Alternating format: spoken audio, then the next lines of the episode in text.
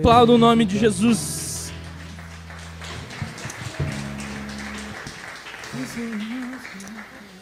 Glória a Deus, boa noite, sejam bem-vindos, podem sentar. Quem está feliz aí? Os colorados estão mais felizes, amém? Amém, glória a Deus. Ah, depois de anos, estava na hora da gente passar isso. Amém. Estou feliz. Sejam todos muito bem-vindos, então, a esse lugar onde que nós invocamos a presença de Jesus e nós podemos sentir Jesus. Amém? Então não perca nenhum segundo desse momento que você se entregue, entregue o seu coração se permita ser tocado por Jesus, se permita se relacionar com Jesus, se permita sair daqui diferente conforme você entrou, amém? Receber um toque de Deus essa noite. Eu tenho alguns recados aqui, um só eu acho. Não vai? Sim? Não? Então tem culto de mulheres, que dia que é o culto? Dia 30 às 7 horas, vai ser no sábado, né? Cadê a mulherada? Não falte, então, mulheres, sete horas no sábado, né? Trocaram da sexta para o sábado. E vocês todas estão convidadas e também convidem mais mulheres para estar tá participando, amém? Então, também eu tenho um recado. A Bíblia diz que os campos estão brancos, amém? Ou seja, está preparado para colheita. Mas o Senhor nos mas falta trabalhadores. Rogue ao Senhor da seara para que Ele envie trabalhadores. E nós, como igreja, nós estamos orando por pessoas dispostas a servir. Amém? Não é servir meramente a igreja, mas é a honra e a oportunidade que Jesus nos dá de servir a Ele. Então, o serviço na cultura cristã dentro do que Jesus nos ensina, é uma honra nós podemos servir a Jesus. Diga aí para o seu irmão do lado aí, ó, você não foi chamado para esquentar banco. Diz aí, ó, pode dizer. Sirva Jesus. Faça alguma coisa por Jesus. Se envolva no reino de Deus, né? Porque o Senhor tem um chamado na sua vida o Senhor tem algo não só para fazer em você, no seu coração, na sua família, na sua vida, mas através de você. Amém? Então Ele não nos chama para a gente assistir as coisas, Ele nos chama para participar. E o Espírito dele, ele nos impulsiona a isso, amém? Eu tenho certeza que no momento você colocar o seu coração no serviço, para servir realmente com integridade, para servir realmente com compromisso, para realmente se dedicar para o reino de Deus, muitas coisas vão ser destravadas na sua vida em áreas que você nem imagina, amém? Então nós não fomos somente vemos ao culto para receber algo de Deus, nós vemos aqui para transbordar o que nós temos recebido do Senhor, amém? E quando você começa a servir a Deus é ah, eu não sei, eu não tenho palavras para para explicar assim, vou tentar explicar o que eu sinto ao servir a Deus aí. É nós sentirmos no, no lugar certo de tudo aquilo que, que realmente nós nascemos para ser, sabe? Aquela convicção, eu estou no lugar certo em Deus. Deus, daí você se percebe os seus pontos fracos, a sua vida e você vê da mesma maneira Deus te usando mesmo com as suas fraquezas e limitações assim é, é uma honra servir a Deus, mano. Se você ainda não não serve nenhum ministério dessa igreja, se você ainda não colocou a mão nesse arado, se coloque, amém? amém? Sinta isso como não uma convocação minha, mas eu tenho certeza que você fechar o seu quarto e você orar para Deus, perguntando: Deus, é verdade que tu quer me usar? Eu tenho certeza que o Espírito Santo vai dizer para você: sim, é verdade. Amém? Então ouça de Deus, se você não quer ouvir do que eu estou dizendo, ouça do próprio Deus e do próprio Espírito Santo falando ao seu coração. Tá certo?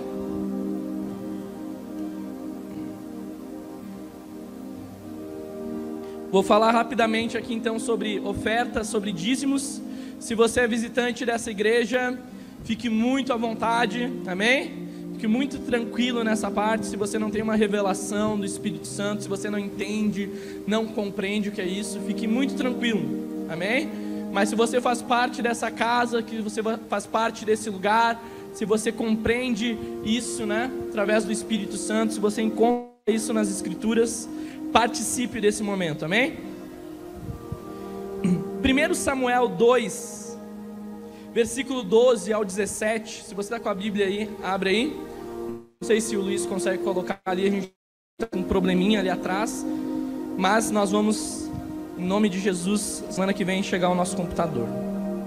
Olha o que diz 1 Samuel 2, versículo 12: diz assim: Os filhos de Eli eram ímpios, não se importavam com o Senhor.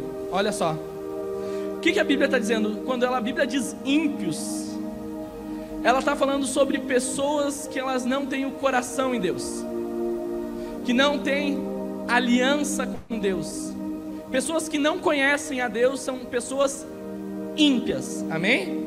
Conforme a Bíblia diz. E por elas serem ímpias, elas não se importavam com o Senhor, ou seja, elas não se importavam o que, que o Senhor pensava a respeito, o que, que, a, o que, que o Senhor dizia, ou seja, elas tinham atitudes que estavam nem aí para o que Deus pensava ou as consequências das suas próprias atitudes, amém? Então tá. Nem cumpriam os deveres de sacerdotes para com o povo. Sempre que alguém oferecia sacrifício, o auxiliador do sacerdote vinha com um garfo de três dentes. Os filhos de Eli, eles eram responsáveis por administrar as ofertas, amém? Que eram recebidas a Deus. Era eles da tribo de Levi os responsáveis por isso. Mas olha só que interessante, toda vez que a oferta vinha, a Bíblia diz que eles metiam o garfo de três dentes na oferta que não era para eles. Para quem era a oferta? Deus, amém? A oferta era para Deus. Então eles não cumpriam a função que era estabelecida para eles. Toda vez que eles colocavam um garfo, o que, que eles estavam fazendo? Eles estavam roubando de Deus, porque as pessoas se chegavam para oferecer para Deus, amém? Vamos lá. Enquanto a carne estava cozinhando, ele enfiava o garfo na panela, ou travessa, ou caldeirão, ou caçarola, que eu não sei o que é isso. E o sacerdote pegava para si tudo que vinha no garfo. Assim faziam com todos os israelitas que iam em Siló. Hoje a Bíblia ela afirma que nós somos sacerdotes de Deus. Ela nos traz essa responsabilidade. Se nós formos mais profundo no, no, requisito de oferta na área financeira de administrador, nós podemos. Você já ouviu nós falar aqui sobre mordomia, amém? O que, que é o mordomo? O mordomo ele gerencia tudo aquilo que não é dele, mas ele tem a responsabilidade de administrar, amém? Então tá, hoje nós somos administradores de todo o recurso que o Senhor nos dá sobre as nossas mãos, amém? Eu não sei quanto que você recebe por mês nas suas mãos. Talvez você nem você parou para pensar o quanto que o Senhor derrama sobre a sua mão mensalmente. Agora uma pergunta: disso que o Senhor dá para você para administrar, será que você não tem colocado garfo naquilo que pertence a Deus? Será que você não tem pegado a parte que pertence ao Senhor nessa parte de mordomia, de administração? Ou seja, você tem pegado aquilo que você deveria oferecer e se achegar como oferta a Deus. Então nós não podemos colocar o garfo naquilo que não é nosso, amém? Vamos lá. Mas antes, mesmo de queimarem a gordura, vinha o auxiliador do sacerdote e dizia ao homem que estava oferecendo o sacrifício: Dê um pedaço dessa carne para o sacerdote assar. Ele não aceitará de você carne cozida, somente crua. Olha só. 1 Samuel 2,28, ele vai dizer que a lei ali da família do, do, dos levitas, dos, dos sacerdotes, as ofertas que eram preparadas ao fogo, elas já pertenciam aos sacerdotes. Então você percebe, faziam para ser oferecida e a ser queimada, e depois que ela fosse queimada, ela pertencia ao sacerdote, ou seja, o sacerdote poderia desfrutar daquela oferta. A oferta estava cozinhando, ele já pegava aí da panela mesmo, e pegava a parte dele, que não, não era. E as ofertas que chegavam cruas, que nem eram cozidas, o sacerdote já chegava lá, o seguinte, da parte lá que ele quer comer. Olha para você ver a perdição que acontecia nisso. Se o homem lhe dissesse, deixa primeiro a gordura se queimar, então pegue o que quiser, o auxiliador respondia: Não, entregue a carne agora, senão eu vou tomar por força. Então eles estavam tomando por força aquilo que pertencia a Deus. Vocês estão comigo? Estão entendendo aí? Olha só, no último. Olha o que a Bíblia nos afirma. O pecado desses jovens era muito grande à vista do Senhor, pois eles estavam tratando com desprezo a oferta do Senhor. Esbarra comigo aí. Quando nós chegamos nesse momento de oferta, qual é a condição do nosso coração? Será que durante o mês nós não pegamos o garfo e tuf, pegamos aquilo que pertence ao Senhor? Será que nós não chegamos com o coração nesse momento, um coração que não oferta, o coração que não é fiel, o coração que não é generoso, o coração que não pratica os princípios, automaticamente, porque aqui eles estavam quebrando os princípios, é um coração que despreza ao Senhor. Olha a consequência disso. 1 Samuel 2, do 29 ao 30. Porque eles zombavam do meu sacrifício e da minha oferta que determinei para minha habitação. Porque você honra seus filhos mais do que a mim. Olha só. Deixando-os engordar com as melhores partes de todas as ofertas feitas pelo meu povo. Portanto, o Senhor, o Deus de Israel, declara: Prometi à sua família, a linhagem de seu pai, que ministrariam diante de mim para sempre. Mas agora o Senhor declara: Longe de mim tal coisa, honrarei os que me honrarem, mas aqueles que me desprezam, tratarei com desprezo. Você quer que o Senhor honre a sua vida nessa área? Amém? Eu quero muito. Provérbios 3, do 9 ao 10, olha o que diz: Honre ao Senhor com todos os seus recursos e com os primeiros frutos de todas as plantações, e os seus celeiros ficarão plenamente cheios, e os seus barris transbordarão de vinho.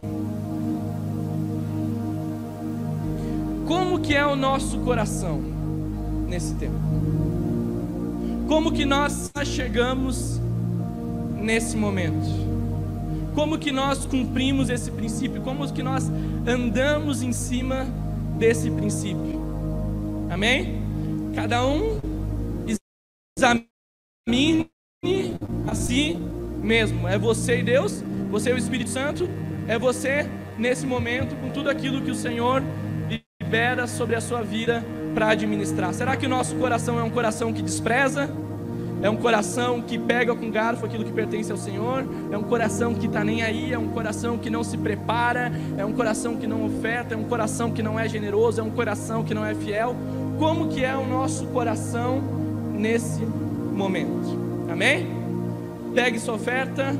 Pegue seu dízimo. Fique de pé.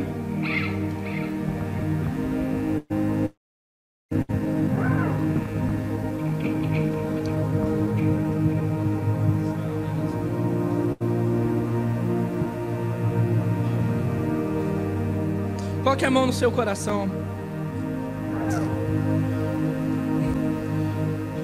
Comece a declarar para o Senhor como é a sua vida nessa área. Como que você age nesse momento com todos os recursos que o Senhor tem dado para você? Como que você oferta ao Senhor? Senhor, eu oro nessa noite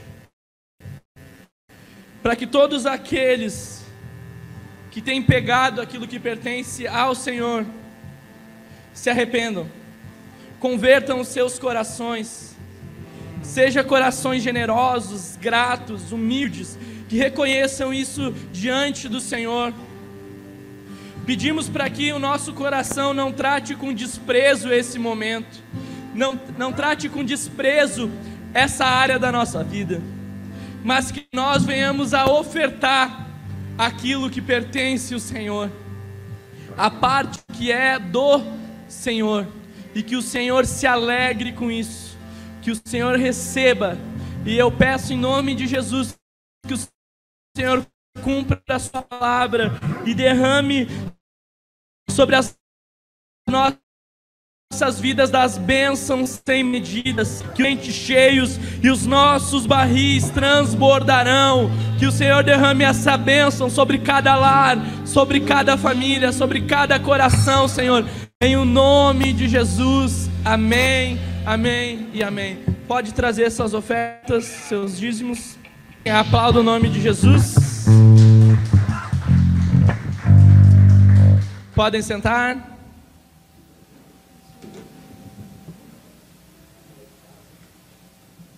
Amém? Então a gente, quando mudou o ano, o Senhor colocou algo no meu coração que eu nunca tinha feito. Eu não sei se você, quando teve essa mudança de ano, que você se sentiu desafiado ao Espírito Santo a, a mudar áreas da sua vida. Se você tem conseguido anda essas áreas. Algo que o Senhor colocou no meu coração era eu fazer algo de ler a Bíblia em três meses. E graças a Deus tenho conseguido até aqui. Te ler cerca de 11 capítulos, 12, às vezes menos e assim. Mas é muito legal assim, tu absorver aquilo que o Senhor está ministrando, né? Poder se alimentar da palavra de Deus. E no momento quando tu vai relendo toda a Bíblia, é interessante que por mais que tu lê a Bíblia, ela sempre se revela de maneiras diferentes em diversos pontos. Já aconteceu de você, com você, de ler um versículo várias vezes e quando você lê, você ora assim.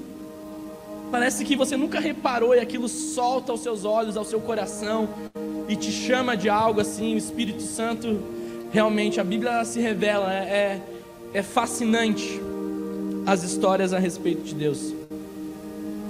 E nisso que a gente vai lendo, o Espírito Santo vai colocando várias mensagens no coração. Eu costumo anotar bastante assim, e nesse tempo eu tenho recebido várias mensagens assim, até coloquei no meu computador, né, temas de pregações. Lá tem, lá tem várias já lá, né? Então vai ter bastante pregações aí. E o que o Senhor estava me colocando assim no meu coração, Ele colocou um tema que Deus vence batalhas. E quando você lê o, Velho Testamento, onde nós estamos lendo, a gente está em 2 Samuel, você percebe que na história de Israel ali são várias batalhas mesmo. Que Deus vence as batalhas. Mas nesse tempo que Deus vence as batalhas, o povo não deixou de lutar. Não é porque Deus iria dar a vitória, as palavras, as próprias promessas que vieram de Deus, não significava que o povo deveria ficar de braços cruzados, esperando que Deus fizesse sem ela, sem o povo precisar fazer nada. Não. Deus ele nos chama para cooperar com isso. Por aquilo que ele diz que já vai fazer as nossas vidas. E Deus, realmente, o Senhor,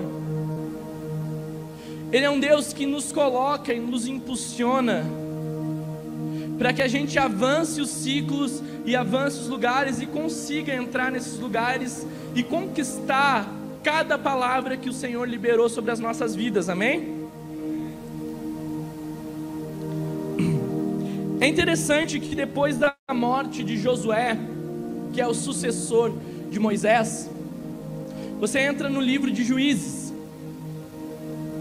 E nesse livro você percebe vários reis que Israel teve. Vários. Vários ciclos que Israel teve naquele tempo.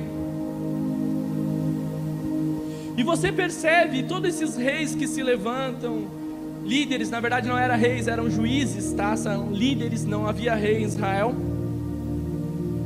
Mas você percebe esses juízes se levantando e passou mais de 300 anos que o povo ele seguia um ciclo de desobediência.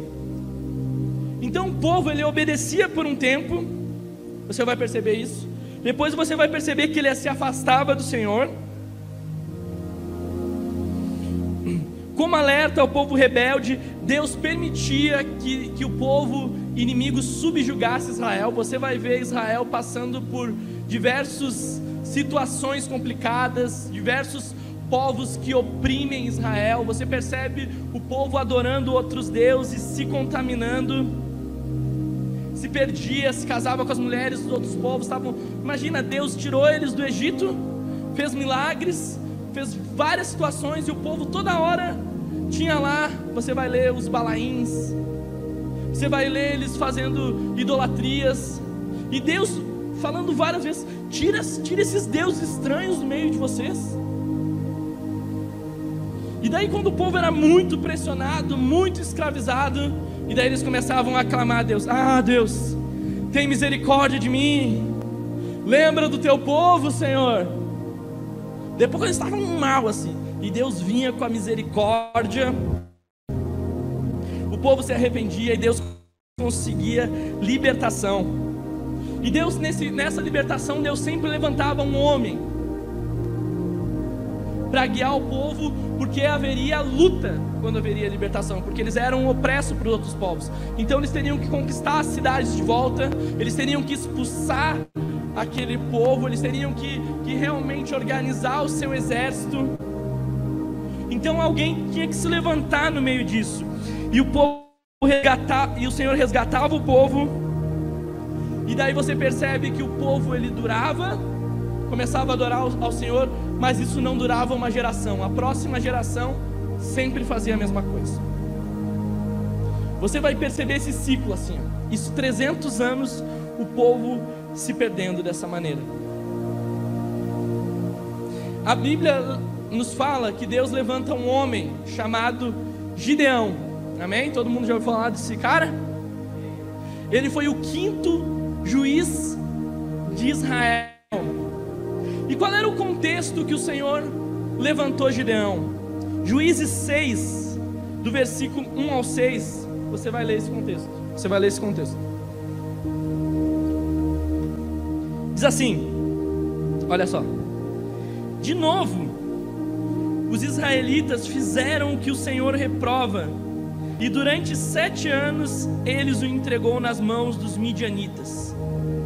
Os midianitas dominaram Israel, por isso os israelitas fizeram para si esconderijo nas montanhas, nas cavernas e nas fortalezas. Sempre que os israelitas faziam suas plantações, os midianitas, os amalequitas e outros povos da região a leste deles as invadiam acampavam na terra e destruíam as plantações ao longo de todo o caminho até Gaza, e não deixavam nada vivo Israel, nem ovelhas, nem gados, nem jumentas. Eles subiam trazendo seus animais e suas tendas, e vinham como enxame de gafanhoto. Era impossível contar os homens e seus camelos. Invadiam a terra para devastá-la. Por causa de Midian, Israel empobreceu tanto que os israelitas clamaram por socorro ao Senhor. Olha a situação, um desastre. Sete anos, eles opressos por aqueles povos. Eles faziam suas plantações, tentavam cultivar, mas eles viam, destruíam tudo e roubavam o que era deles. Então eles tinham que esconder as coisas para que quando o, o, o povo invadisse, não pudesse retirar e roubar aquilo que era deles. E eles ficaram tão pobres, tão mal, que eles começaram a clamar ao Senhor por socorro. E o Senhor levanta um profeta, que a Bíblia não diz o nome dele, mas ele libera uma palavra sobre Israel. Ele diz que o Senhor vai libertar Israel. Ele deu uma palavra para todo o povo: o seguinte, Israel vai ser liberta dos medianitas. Ou seja, as coisas vão mudar. A situação vai mudar em Israel. E foi liberada uma palavra a todo Israel. Se nós pensarmos assim hoje, o Senhor libera palavras às nações do que Ele está fazendo, amém? Ele libera palavras a nações específicas como o Brasil. Ele libera palavras do que ele vai fazer no Rio Grande do Sul. Ele libera palavras do que ele vai fazer na região metropolitana de Porto Alegre. Ele libera palavras do que ele vai fazer em Viamão. Ele libera palavras do que ele vai fazer em Águas Claras. Ele libera palavras do que ele vai fazer nessa igreja. Ele libera palavras do que vai fazer na sua família. Amém? Ele libera palavras do que ele vai fazer na sua vida e que parte você tem diante todo esse processo do que o Senhor está liberando palavras. Então o Senhor liberou uma, liberou uma palavra: eu vou libertar Israel, as coisas vão mudar, eu, vocês vão se arrepender e eu vou mudar esse desastre, esse caos. Juízes 6,11, ele diz assim: ó, Estava malhando trigo num tanque de prensar uvas para escondê-la dos medianitas. Quem é que estava malhando trigo? Era Gideão. Gideão estava escondido num lugar onde que ele era para malhar o trigo. Não, estava malhando trigo num lugar onde que era para prensar as uvas, ou seja, um lugar inapropriado, ele estava escondido. Fazendo isso para quando os midianitas viessem não pegasse aquilo que pertencia a ele. E o Senhor veio à vida do Gideão. 6,12 ele diz assim: Então o anjo do Senhor apareceu a Gideão e lhe disse: O Senhor está com você, poderoso guerreiro. Então o Senhor liberou uma palavra geral e veio com uma palavra específica sobre a vida de Gideão. Gideão, poderoso guerreiro. Toda vez que o Senhor libera uma palavra sobre as nossas vidas. O que é liberar palavras? Tá certo? É você ouvir de Deus algo que o próprio Deus diz ao teu respeito. Algo que o Senhor diz que vai fazer através da sua vida. Se você não tem essas palavras, se você não recebe isso do Senhor, é bem provável que, mesmo dentro da igreja, você esteja muito perdido do que está acontecendo aqui.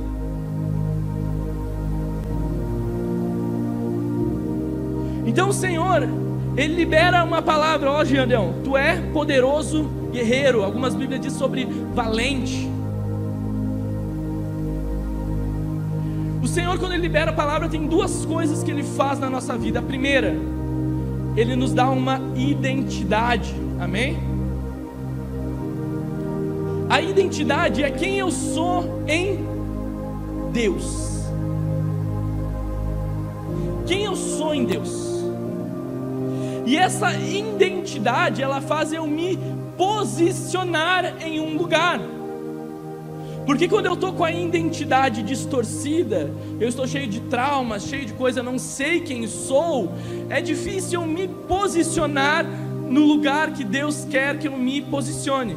Então a primeira coisa que eu preciso é de uma renovação do que aquilo que Deus diz ao meu respeito, o próprio Espírito falando isso para você, confirmando no seu coração te curando, te sarando, te restaurando, e isso traz a você uma convicção e uma certeza. Porque você já não se move pelo que as pessoas dizem, você não se move pela sua história de vida, você só se move por algo, o que Deus diz que você é, o que o próprio Criador dos céus e da terra, aquele que colocou você no ventre da sua mãe e que fez você gerar, né, que te deu vida, diz que você é. Então ele diz o que você é, e agora ele diz o que, que eu vou fazer através de quem você é. É isso que estava acontecendo na vida de Gideão.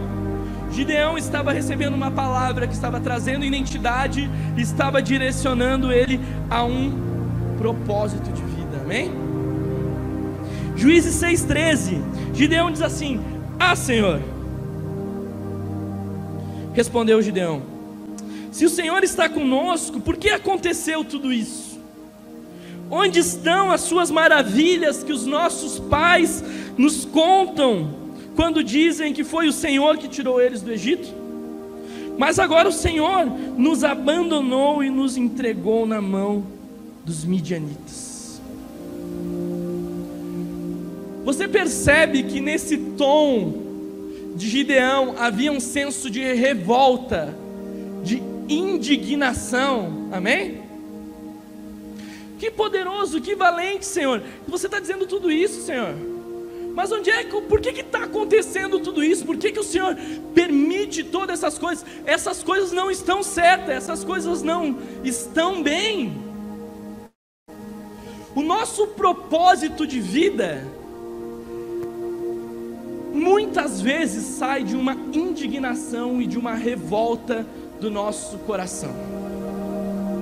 Enquanto você não tiver uma revolta santa dentro de você, eu vou dizer assim, algo que te indigne com o que está acontecendo dentro do seu lar, algo que te indigne da sua vida trancada, algo que se indigne da sua vida que não rompe, das coisas que não dão certo, quando não se tem uma revolta dentro do seu coração, isso não faz você se posicionar para que Deus cumpra o propósito de Deus na sua vida. Deus precisa de pessoas que se revoltem com aquilo que está errado, que se revoltem com a opressão do inimigo, que se revoltem com, a, com, as coisas que estão sendo pegas, que não deveriam ser pegas. Olha só, Gideão estava revoltadíssimo, porque ele tinha que trabalhar escondido, pegando e trabalhando no lugar de trigo para pegar as uvas, porque estavam roubando ele. Está dizendo, Senhor, não está certo isso tudo.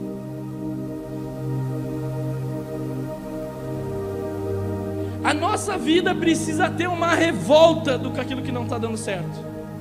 Uma revolta, não digo uma área, com todas as áreas da sua vida precisa ter uma revolta para que haja uma mudança. Enquanto se você se permitir ser opresso, enquanto você disser, ah, tá tudo bem, a minha vida vai ser sempre assim, as coisas vão ser sempre assim, e nunca dá certo, você vai continuar nesse lugar, porque Deus precisa que essa revolta venha para fora, para que Deus te levante e te, através do Espírito dele te posicione para você passar isso tudo que vem. Então precisa ter uma indignação no seu coração uma indignação com tudo que está errado, seja em você e o que os seus olhos veem que está errado. Nós temos que ter uma revolta, por exemplo, quando a igreja não crescer. Nós temos que ter uma revolta com as pessoas que estão indo para o inferno. Nós temos que ter uma revolta com as pessoas que não estão sendo libertas, que não estão sendo curadas. Porque se nós que somos sal e luz do mundo, que nós que temos com o Espírito Santo achar que é normal, nós não vamos conseguir responder da maneira certa. Por quê? Porque quem acha normal é as pessoas que não têm o Espírito Santo de Deus. Porque se o Senhor colocou o Espírito Santo dentro da sua vida, é para você transformar os lugares e a sua própria vida ser transformada. Então, essa revolta precisa sair para fora. Isso precisa ser externizado. Sabe, o Senhor dá uma palavra para Gideão, e Gideão não diz, ah, Senhor, está tudo bem. Diz, ah, Senhor, tu quer saber mesmo o que está acontecendo? Não está nada bem, Senhor. É o anjo, é o Senhor mesmo. Não está, não. Não estou contente, não. Não estou satisfeito, não. Não estou satisfeito com a minha vida, não estou satisfeito com essa situação. E olha o que o Senhor diz em 6,14: O Senhor se voltou para ele e disse: Com a força que você tem, vá libertar Israel das mãos dos, dos midianitas. Não sou eu quem está te enviando?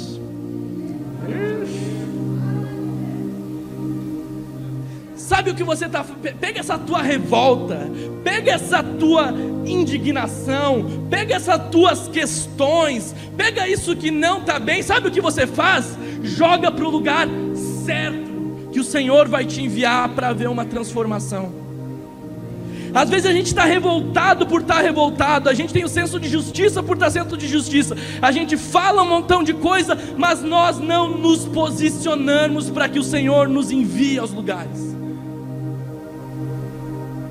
Revoltado por estar revoltado não muda nada, meu irmão. Estar indignado sem ter uma atitude não muda nada. Gideão estava sete anos daquele jeito. Tudo bem que o Senhor externizou aquilo para fora, que ele recebeu uma palavra, que ele teve um encontro com o Senhor. Mas se ele só permanece, permanecesse indignado, não iria mudar nada. O Senhor disse: se você está assim, agora você pega e você vai para o lugar certo, com toda essa força, com toda essa revolta, com todas essas questões, com todo esse senso, com tudo que tem no seu coração, é uma força que precisa ser externizada para fora. O Senhor falou: ó, vai que não sou eu quem está te enviando? E às vezes tem pessoas que ficam indignadas e externizam para outras pessoas, que, que se paralisam com essa indignação. Meu irmão, essa revolta do que está errado, na verdade ela é uma força que precisa simplesmente de um sopro do Espírito Santo aí para Deus fazer grandes coisas através da sua vida. Só precisa ser tirado de dentro e sair para fora. E é isso que o Senhor está fazendo na vida de Gideão. É isso tudo que o Senhor está fazendo na vida dele. Deus não era o culpado de ele estar naquela situação.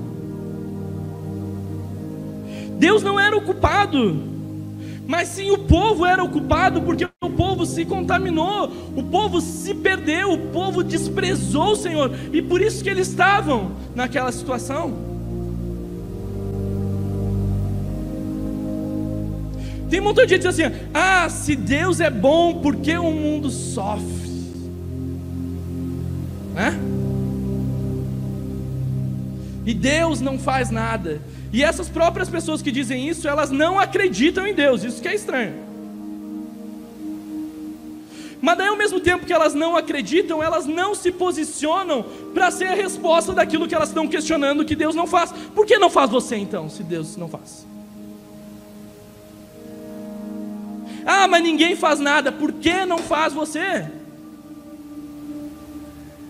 Ah, mas ninguém se mexe, por que não faz você, por que você não se mexe? Por que você não se posiciona? Por que você não responde? Por que você não se entrega? Por que você não. Por quê? Nós precisamos que o nosso coração seja colocado para fora, que o Espírito Santo nos impulsione para isso tudo, amém? E daí Gideão diz assim: Ah, Senhor, respondeu Gideão, como posso libertar Israel? Meu clã é o menos importante de Manassés e eu sou o menor da minha família. Os argumentos de Gideão ele, ele eram muito bons, tá certo? Porque a família dele era mais pobre da sua tribo. Ou seja, se Deus está chamando ele para libertar Israel, ele precisaria de um exército. E o exército precisa de dinheiro, precisa de mantimentos, precisa de mobilização, precisa de recursos. Ele disse: Senhor, é o menor. A minha tribo é a mais pobre. Então, né? Como é que nós vamos fazer isso tudo? E eu sou o menor da minha família, ou seja, você vai ler na Bíblia que o primogênito ele tinha muito mais direito, muito mais benefícios. E Gideão não era o primogênito. ele não tinha direito a bênçãos e autoridade dentro do lar, influência que um primogênito teria. Ou seja, era alguém sem influência, da menor das tribos, o mais pobre, o menor do clã. Quem iria escutar Gideão? Mas olha o que o Senhor diz em Juízes 6,16: Eu estarei com você.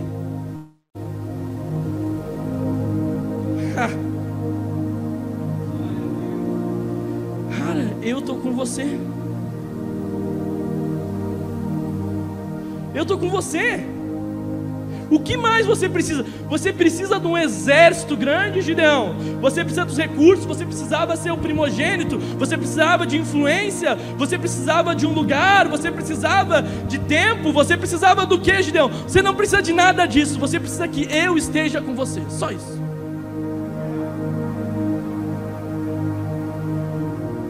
Eu estou com você, eu estou te enviando, então, ponto final, chega.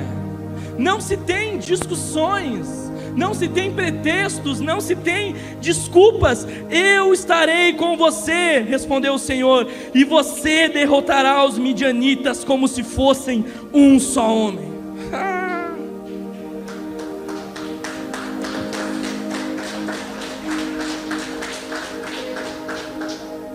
Vocês viram que hoje eu estou assembleando, né? Ó, eu vou estar com vocês. Eu vou estar contigo, Gideão. E você vai derrotar tudo isso como se fosse um só homem. Você está dando importância para as coisas que você não deveria estar em importância. Você está olhando para lugares que você não deveria estar olhando. Você está colocando empecilhos aonde não existe, porque eu estou com você.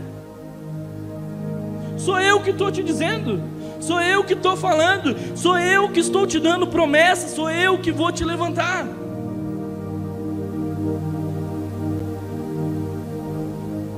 Mas ó Gideão, Gideão é igualzinho a gente, tá certo?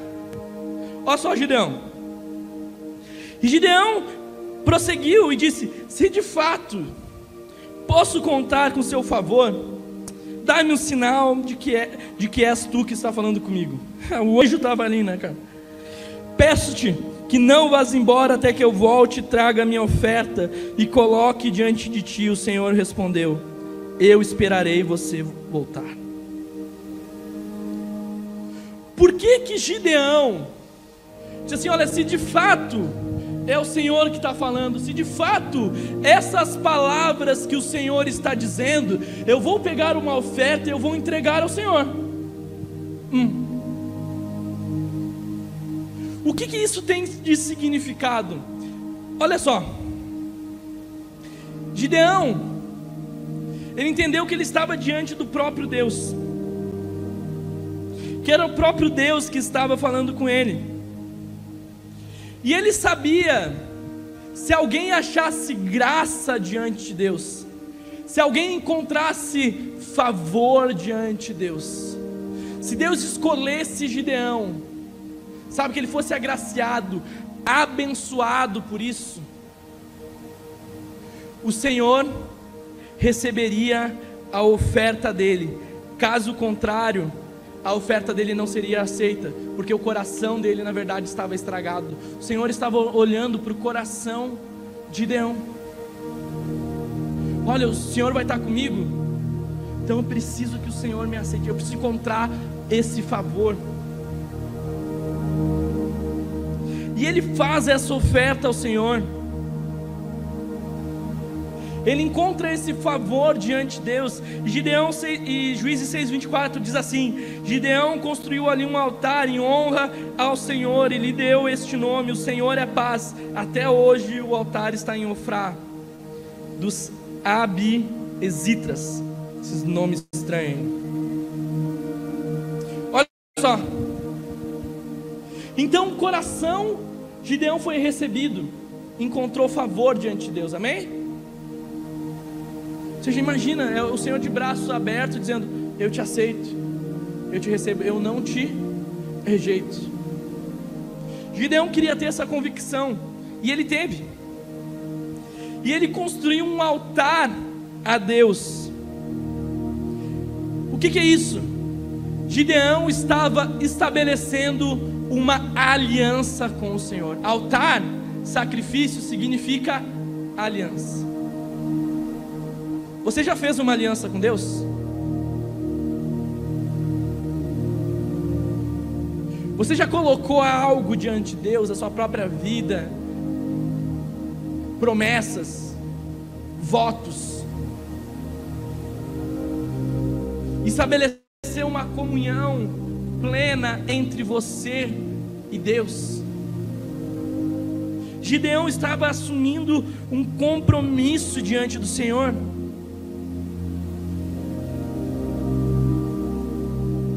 Porque sem compromisso não há cumprimento de promessa. Sem aliança não se há concretização de tudo aquilo que o Senhor quer liberar sobre as nossas vidas. Aliança é algo diário, devoção é algo diário, o nosso coração é entregue diariamente para o Senhor.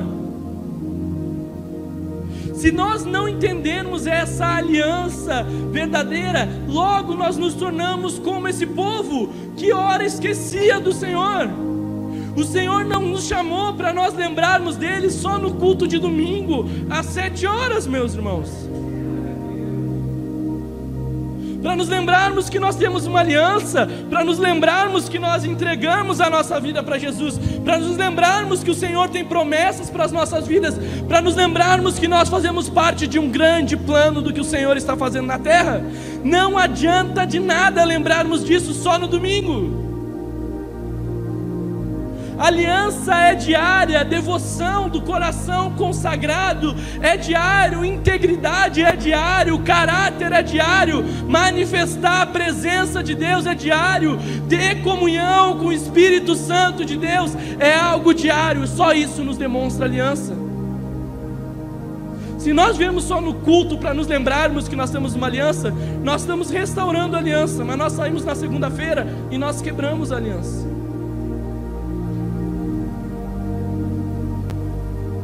Vivemos como alguém que não tem aliança com Deus. Vivemos como alguém sem propósito, alguém sem destino, alguém que não tem identidade, alguém que não tem palavra de Deus. O que, que vai demonstrar isso? É as nossas atitudes, é as nossas ações diárias com o Senhor, amém?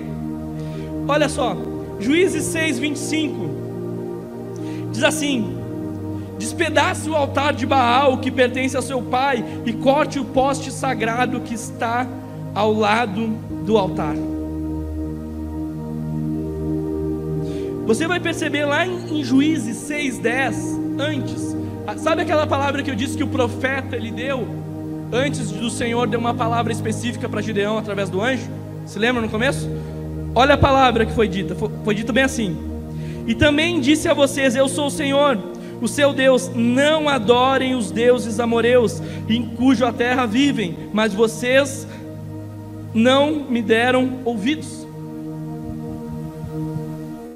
O Senhor lá atrás, antes de chegar especificamente a Gideão, ele já tinha dado uma palavra para todo Israel, disse: ó, eu vou libertar vocês, mas não adorem os deuses amoreus. Não adore esses deuses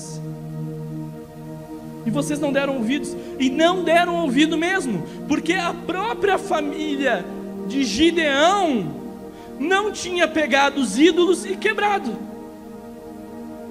Não tinha, eles queriam libertação, amém? Você viu na Bíblia que eles estavam pedindo socorro, mas eles não tinham quebrado os ídolos. Eles queriam socorro, mas eles não tinham feito ação nenhuma. Eles queriam que Deus respondesse, mas eles não queriam ter ação nenhuma, não queriam ter arrependimento nenhum, não queriam ter mudança de vida nenhuma.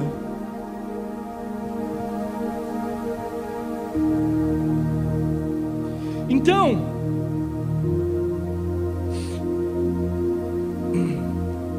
antes de Gideão se levantar agora para responder e convocar um povo para a guerra contra os midianitas. existia algo que ele precisava fazer dentro do seu lar primeiro. Está muito grande eu convocar o povo todo, mas estava tão pertinho de fazer algo pela família dele, pela casa dele. Estava tão próximo de ele fazer algo pelos seus. E Deus fala novamente para Gideão: Gideão, pega esses ídolos da tua casa e limpa a tua casa, limpa a tua família, para que a tua família seja um exemplo, para que haja uma consequência de uma convocação de um povo.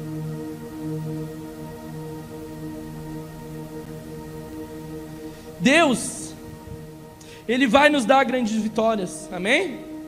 Vai nos dar, mas isso não quer dizer que nós não temos que nos posicionar, isso não quer dizer que nós não temos que ter atitudes, isso não quer dizer que o nosso coração não tem que ser entregue verdadeiramente ao Senhor.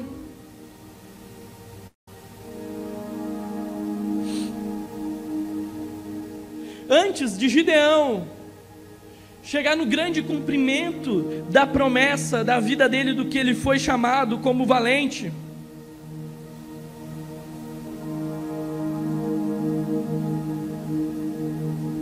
Ele precisava primeiro dar alguns passos pequenos, não pular alguns processos. Você percebe que em toda essa situação, ele teve dúvidas,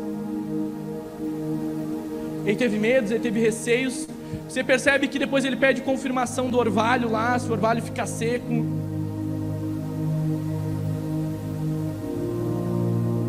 Mas ele começou com coisas que estavam ao alcance dele. A sua primeira zona de influência do seu próprio alcance, meu irmão, é sua própria vida. É você guiar a sua vida. É você guiar o seu compromisso com Deus. É você quebrar os ídolos. É a sua identidade ser restaurada. É você receber propósito. Primeiro passo é a sua vida com Deus.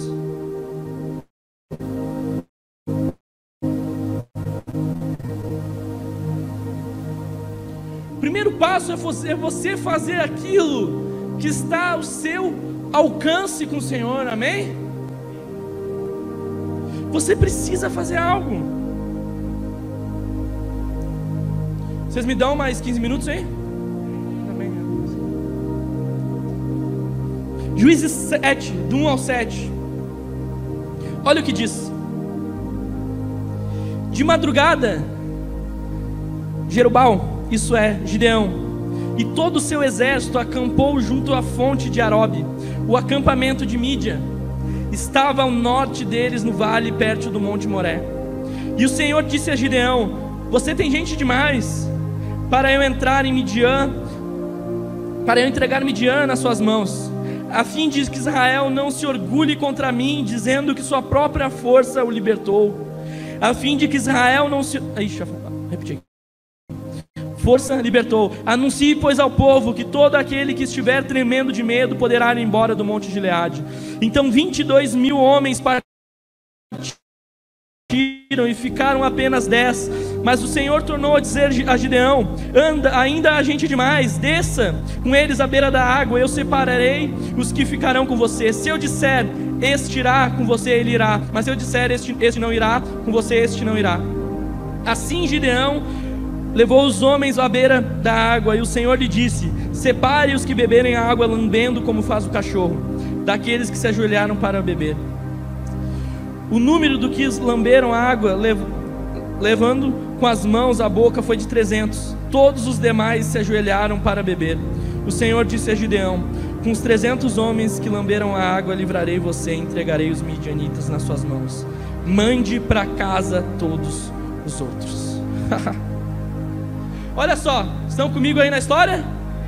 Gideão fez o que tinha que fazer na casa dele. Ele deu uma voz em Israel. Se levantaram 32 mil homens para lutarem contra 135 mil homens dos midianitas, dos soldados inimigos. O Senhor olha os 32 mil e diz para Gideão: Seguinte, Gideão, você está com 32, eles estão com 135 mil. Desvantagem isso daí. Você está com gente demais, Gideão. Tu vai pegar esses 32 mil e tu vai dizer bem assim, ó. Todos aqueles que estão com medo, pode ir embora. Eu estava meditando lá, eu estava pensando naqueles 32 mil, e eu estava pensando, quem foi o primeiro a dizer eu estou com medo? Ele fez isso. 22 mil homens com medo foram embora.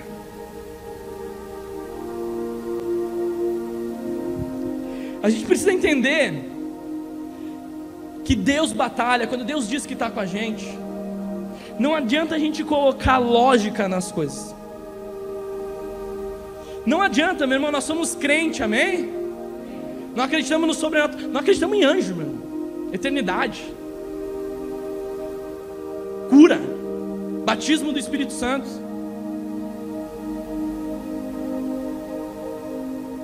Deus está com a gente. E nessas batalhas que ele diz, não quer dizer que a vitória vai ser do jeito que nós planejamos. Ele diz: olha o seguinte, vocês estão com 32 mil, eles estão com 135. Se vocês ganharem neles, vocês vão dizer que, que vocês são bons demais, então vão estar muito orgulhosos e vão se esquecer de mim. Seguinte, todos medrosos vão para fora. Você quer grande vitória na sua vida?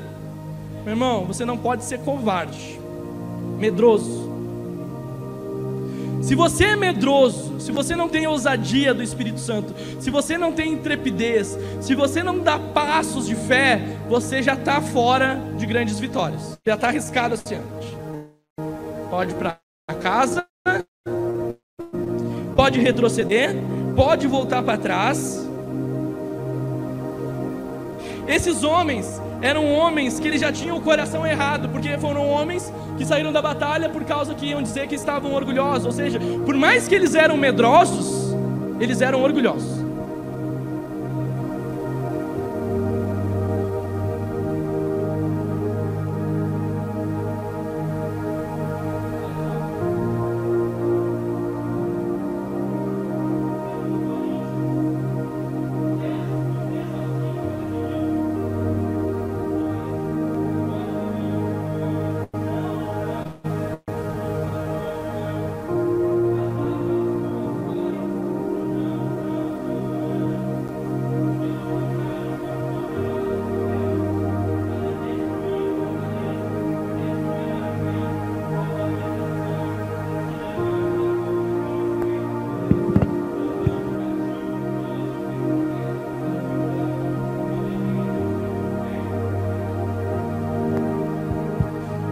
Aonde que estava a força do exército?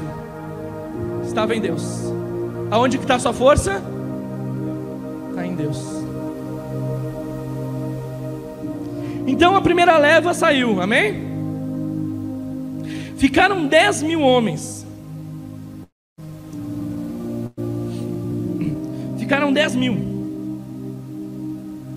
Desses 10 mil homens, Deus diz bem assim: olha, Gideão, tu continua tendo gente demais. Tá 10 mil contra 135 mil. Tem gente mais ainda. Seguinte, Gideão, você vai descer na água lá, e esse teu exército vai beber água. Só vai ficar contigo aqueles que beberem água que nem cãos. Por que que o Senhor disse isso?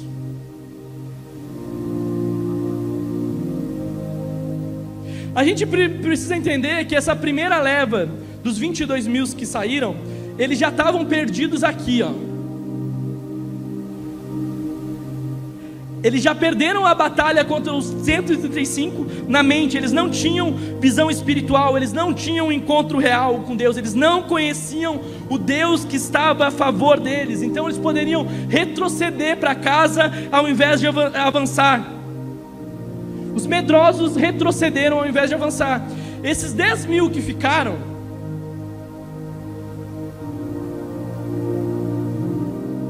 eles foram beber água. Sabe quantos ficaram? 300 contra 135 mil. Por que, que esses 300 ficaram?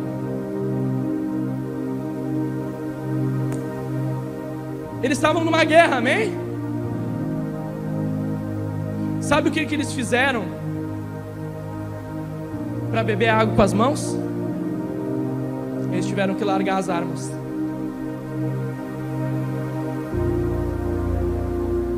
Eles tiveram que ficar desatentos.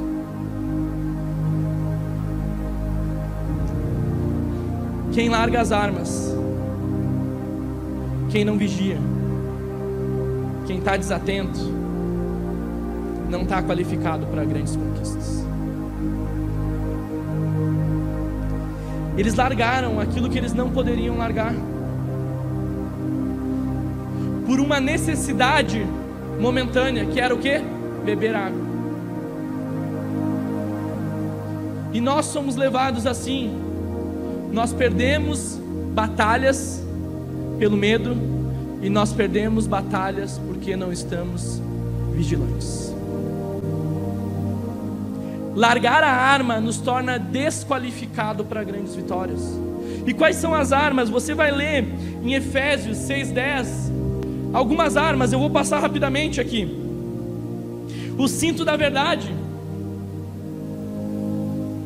A verdade é que liberta. A verdade é o que nos posiciona com Deus. Deus é a verdade.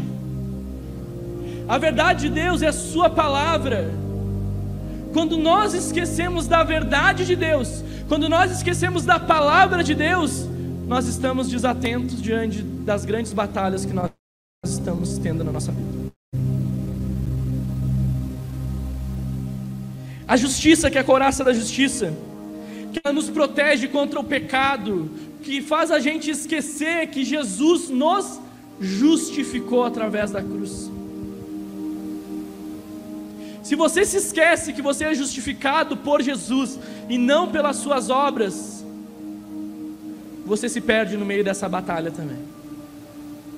Porque o pecado vem e você se sente culpado, você não consegue se arrepender, e aquilo faz você se perder. A Bíblia fala também sobre as sandálias das boas novas, que é as sandálias que anunciam o evangelho da paz é uma arma espiritual para a gente. Ela fala também do escudo da fé. Esse escudo da fé, a fé é uma certeza. Esse escudo, a Bíblia diz que ela anula os dardos inflamáveis do maligno contra a nossa vida. Ou seja, as mentiras que o diabo quer colocar aqui, se você tem fé, isso não entra na sua mente. Mas se você tira o escudo da fé, um montão de mentira entra aqui e você aceita toda a mentira. O capacete da salvação, a convicção de ser salvo, a espada do Espírito, enfim. Leia depois na sua casa Efésios 6,10 e medite nisso.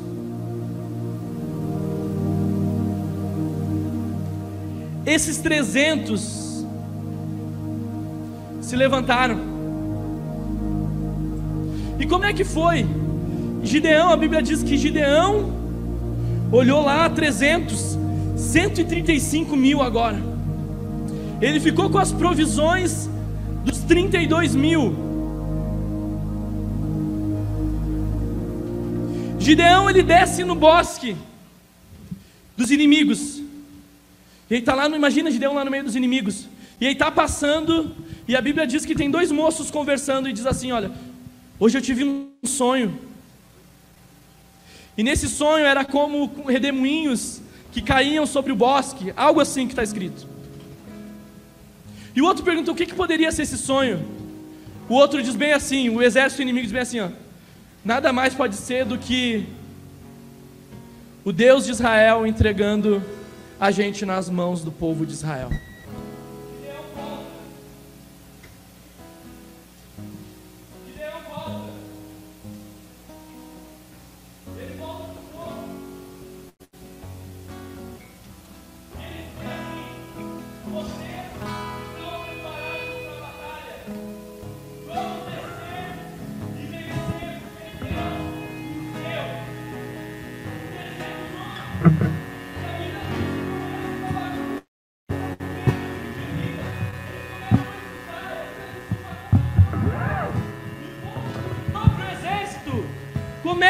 Se matar entre eles. E os 300 vêm e começam a vencer os inimigos. E Deus dá grande livramento, livramento. E Deus dá grande vitória. Amém? Fiquem de pé.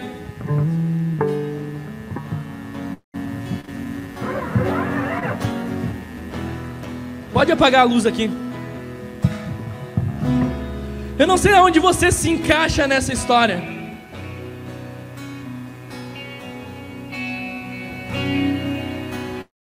Eu não sei se você nem tem identidade com Deus, propósito, relação com Deus. Talvez você é aquele que treme diante das grandes batalhas e volta e retrocede, não consegue romper.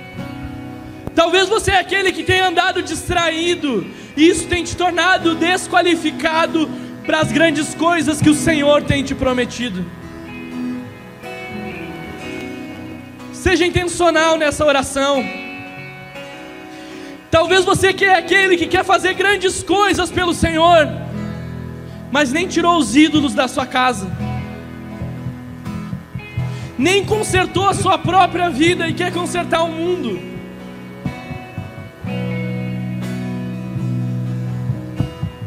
Feche seus olhos, comece a dizer: Espírito Santo.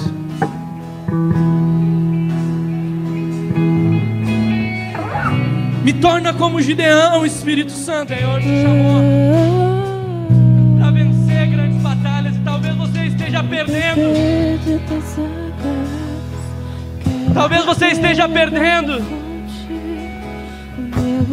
Peça para o Espírito Santo te ajudar. Reconheça as suas fraquezas, reconheça as suas limitações, reconheça seus fracassos, as suas falhas. Diga, Senhor, eu tenho medo mesmo, eu não consigo mesmo. Feche seus olhos. O Senhor quer falar com você que tem se sentido distante de Jesus. Você até tem vindo na igreja, mas você se sente distante de Jesus. Você sente que o Senhor tem grandes coisas para você, mas parece que você não vive nada disso. Parece só conto, parece só história, parece só distante, e você tem andado distraído, com medo, perdido. Mas hoje você quer fazer uma aliança com o Senhor. E também para você que nunca fez uma aliança com Deus, que não conhece o Senhor, mas hoje quer entregar a sua vida para o Senhor. Todos aqueles como um passo de fé, que querem renovar a sua aliança, que querem entregar suas vidas para o Senhor, levante suas mãos para o céu e diga sim ao Senhor. Amém. Amém e amém. Você pode aplaudir o nome de Jesus?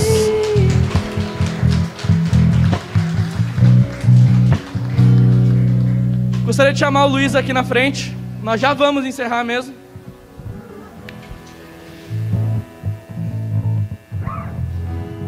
Já vamos encerrar.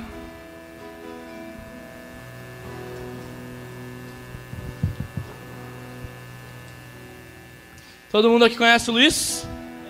É. Então, o Luiz está indo para São Paulo terça-feira.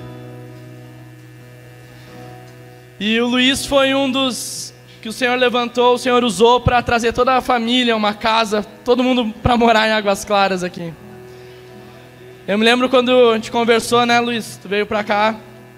Luiz estava meio sem direção, sem saber o que fazer da vida. Né, angustiado, perdido. Mas eu perguntei para ele, Luiz, o que que tu quer ser, Luiz? E ele falou que Deus tinha mostrado para ele, tinha dado uma palavra, uma visão, que ele ia ser um pastor.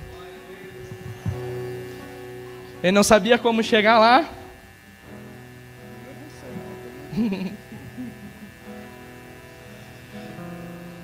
o Senhor trouxe ele para cá, trouxe a família dele. E agora ele está dando um passo de morar em São Paulo, para o cumprimento dessas promessas, desses desafios aí. Amém? Nós, como igreja, queremos orar pela tua vida e te abençoar. Amém? Estenda suas mãos para cá. Eu gostaria de chamar a Angélica, o Cris aqui. Coloquem a mão sobre ele. Senhor, nós como igreja abençoamos o coração do teu filho. Nós como igreja enviamos ele, Senhor. Nós queremos dizer, Senhor, que nós acreditamos nas palavras que o Senhor tem para a vida dele. Nós acreditamos nos sonhos, nós acreditamos nos propósitos, nós acreditamos nos seus caminhos, por mais que nós não entendemos, nós continuamos acreditando na Sua palavra, que o Senhor é fiel para cumprir cada promessa, Senhor. Que o Senhor impulsione ele, que o coração dele seja trabalhada, que a vida dele seja forjada no fogo nesses dias, que ele receba sabedoria, instrução, e a sua presença seja com ele, Senhor. Assim como foi com Gideão, o Senhor disse: Eu sou contigo, Gideão. O Senhor diz para o Luiz: Eu sou contigo, Luiz. Que o Senhor venha sobre ele como seu espírito, o fortaleça e ele viva os seus planos, viva os seus sonhos, Senhor, e cresça, cresça muito no Senhor. Que o Senhor abra as portas e ele viva o sobrenatural de Deus, que ele conheça o Senhor de uma maneira muito mais íntima e profunda, em o nome de Jesus. Amém, amém e amém.